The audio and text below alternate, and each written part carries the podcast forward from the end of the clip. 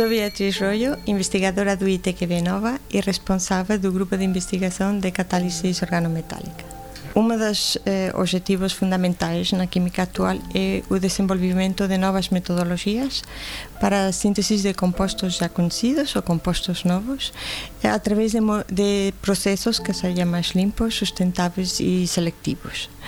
Estes compostos ou moléculas novas terão logo aplicação em diferentes áreas, por exemplo, eh, como moléculas biológicas, com atividade biológica ou eh, na formação de fármacos, por exemplo.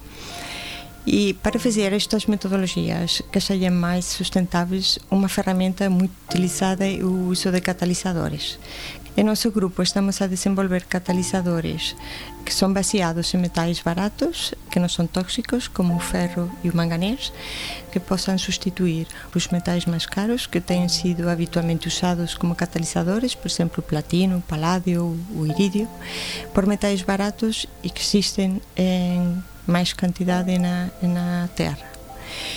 E neste momento estamos a tentar preparar novos compostos que sejam mais ativos e que tenham uma uh, mais robustos, no sentido que sejam capazes de eh, ter uma longa duração para poder mesmo ter aplicabilidade em grande quantidade, não é?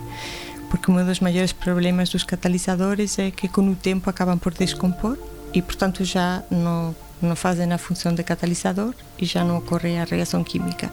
E, portanto, precisamos de catalisadores que tenham uma estabilidade muito grande para conseguir renovar.